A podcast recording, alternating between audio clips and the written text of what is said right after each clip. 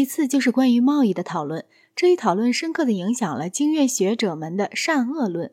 每件事都有两种用途，一种是正当的，另一种是不正当的。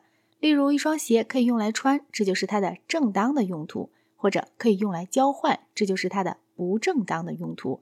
因此，一个必须靠卖鞋为生的鞋匠的身份就有些下贱了。亚里士多德告诉我们，零售并不是发财致富的艺术中的一个自然部分，发财致富的自然方式是巧妙的经营房产与地产。以这种方式所能得到的财富是有限度的，但是由贸易得到的东西则是没有限度的。贸易必须和钱打交道，但是财富并不在于获得货币。由贸易而获得的财富很正当的，是要被人憎恨的，因为它是不自然的。最可憎恨的一种，而且是最有理由被憎恨的，就是高利贷。高利贷是从钱的本身里，而不是从钱的自然对象里获利的。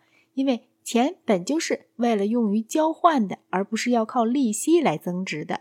在一切发财致富的方式之中，高利贷是最不自然的。这种教界产生了什么结果？你不妨去看陶奈的《宗教与资本主义的兴起》一书。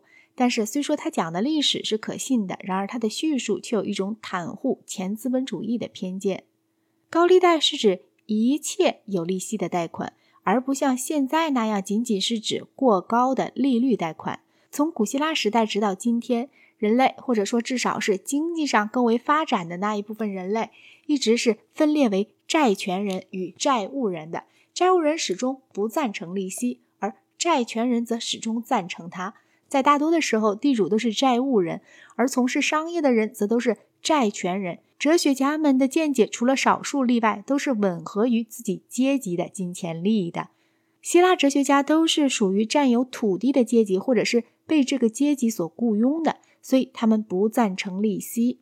中世纪的哲学家都是教士，而教会的财产主要的是土地，所以他们看不出有理由要修改亚里士多德的意见。他们只反对高利贷，更因反犹太主义而得到加强，因为大部分流动资金都是犹太人的。僧侣们与贵族们是有争执的，并且有时候还非常的尖锐。但是他们可以联合起来反对万恶的犹太人。犹太人曾以贷款的办法帮他们度过了坏年成，并认为自己应该得到自己节俭的某种报酬。随着宗教改革，情形便起了变化。许多热诚的新教徒都是经营企业的，对于他们来说，贷款牟利乃是最重要的事。因此，首先是加尔文，后来是其他新教的神职人员都承认利息，最后天主教会也就不得不步其后尘，因为古老的禁令已经不适于近代的世界了。哲学家们的收入现在都得自大学的资金，所以自从他们不再是教士，因而不再与土地占有相联系之后，也都一直是赞成利息的。每一个阶段都曾有过丰富的理论论据，在支持着经济上对自己有利的意见。柏拉图的乌托邦被亚里士多德根据种种理由而加以批判。首先是非常有趣的阐述，说他把太多的统一性赋予国家，把国家弄成了一个个体。其次就是那种反对柏拉图所提议的废除家庭的论证，这是每个读者自然而然会想得到的。柏拉图认为，只需要把儿子这个头衔加给所有可能构成亲子关系的同样年纪的人。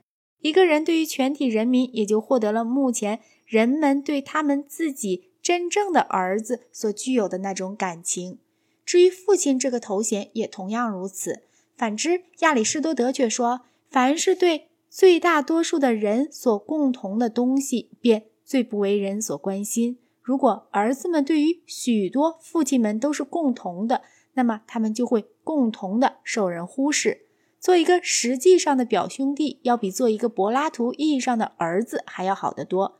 柏拉图的计划会使得爱情化为水的。然后就是一种奇异的论证，说既然禁绝情欲是一种德行，那么要求有一种消灭这种德行以及与此相关的罪恶的社会制度，就是很可惋惜的事情了。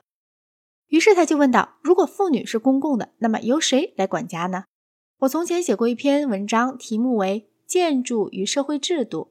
在这篇文章里，我曾指出，一切想把共产主义和废除家庭这两者结合在一起的人，也必定要提倡人数众多的、有着公共厨房、餐厅和托儿所的公社家庭。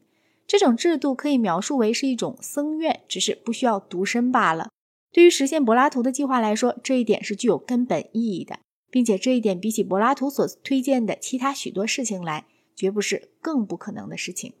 柏拉图的共产主义困扰了亚里士多德，他说那会使人愤恨懒惰的人，并且会造成在同路人之间所常有的那类争端。